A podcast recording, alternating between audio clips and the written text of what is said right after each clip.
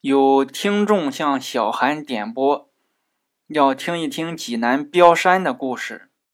开业大酬宾，点一个送一个。再说一个人叫张养浩。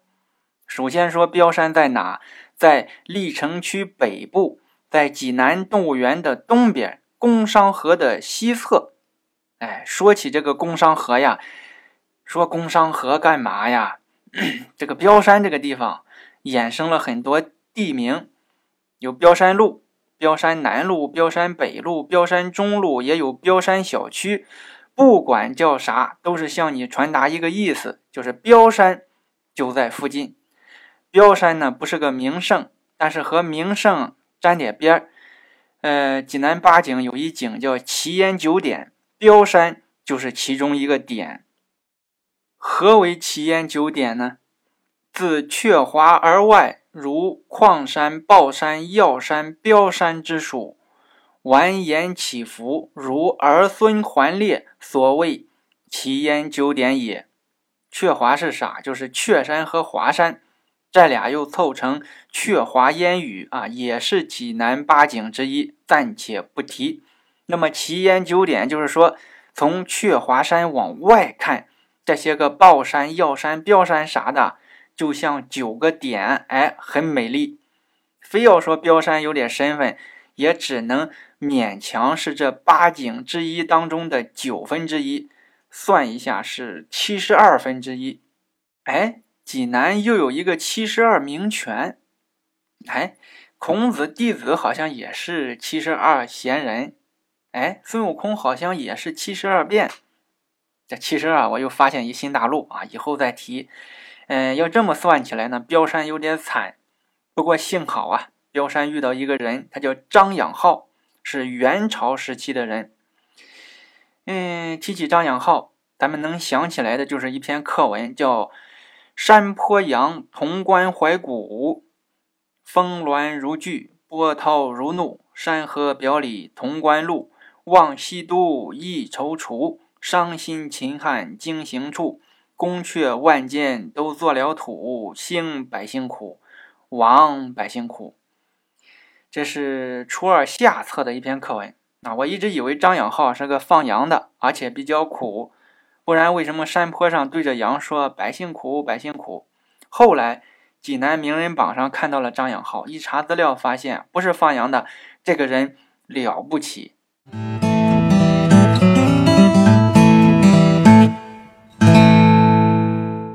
首先说，他被称为张文忠。文忠是古代的一个谥号，拥有文忠这个谥号的还有谁呢？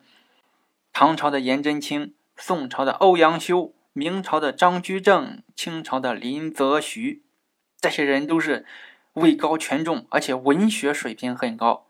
那么张大人是地地道道的济南人，他生在济南，葬在济南，现在还有张养浩的墓地。呃，张养浩呢，做了一辈子官，起起落落，评过很多先进，他有时候连皇上都敢批评。当时元朝的。元宵节不让民间闹花灯，咱不知道出于什么考虑啊。但是呢，皇帝想在宫里闹花灯，张养浩就写一折子劝阻皇上。皇上一看折子大怒，这他妈谁这么大胆，啥事都管？一看署名张养浩，皇帝说来人呐，宫里的花灯不弄了，给张养浩发些奖金啊，我再写一匾叫钢铁直男，给他一块送去。后来张养浩的。父亲年纪大了，他就辞官回了济南。再后来呀，朝廷以礼部尚书召回张养浩啊。礼部尚书相当于现在的国家的外交部、教育部、文化部的一把手。张养浩没有接受啊，说家里有事儿。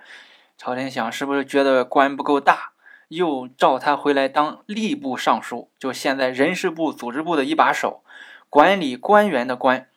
这回行了吧？张养浩说：“哎呀，我年纪大了，干不了了，还是不去。”朝廷说：“那你进中央吧，啊，现在缺人呀！你要什么荣华富贵，随你提条件。”张养浩依旧是不去，我以前就年纪大了，往后啊更去不了。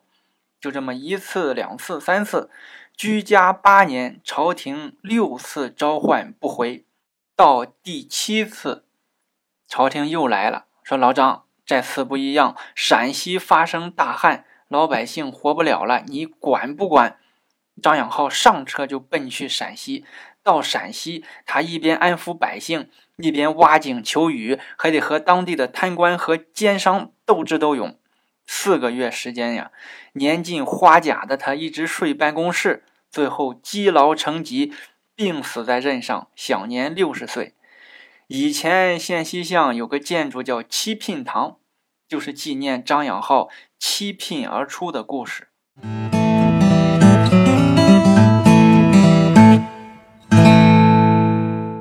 那么张养浩和彪山有什么关系呢？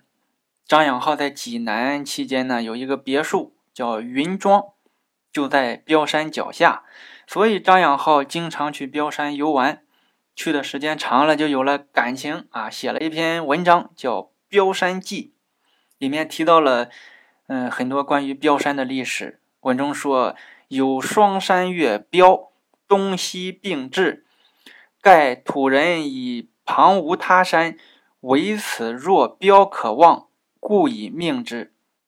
意思是啊，这里有一对山，叫标山，东边一个，西边一个。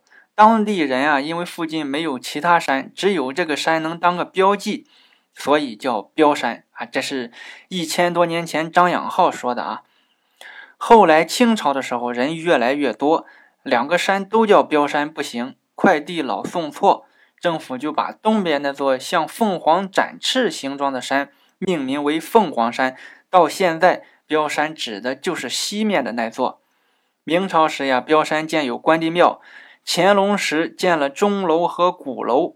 后来关帝庙塌了，也没有人去修复，但是钟楼和鼓楼现在还在。你们可以去山上看看这个钟鼓二楼，应该没见过吧？嗯，为什么它一直存在？同伴不知道，你告诉他们，这是因为实用，坏了有人修。古人没有手机，也没有闹钟，怎么判断时间呢？有人说看太阳，那阴天怎么办？其实呀，政府是有考虑到的。哎，钟鼓二楼就是报时用的。以前政府有管理时间的岗位，那么白天喧闹敲钟，当当当，传得远。大家一听，哦，三点了啊！晚上安静就不能敲钟了，太闹腾，怎么办呢？敲鼓，咚咚咚，没睡着的能听到，睡着的也吵不醒。有一个成语叫“忠臣暮鼓”，说的就是这个事情。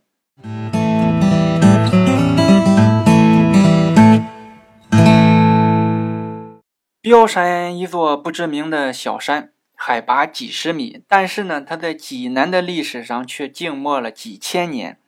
张养浩以一篇元杂曲为老百姓所熟知的济南人，他一生做出的贡献，几本书也讲不完。小韩说济南有点小内涵，今天到这，下期见吧。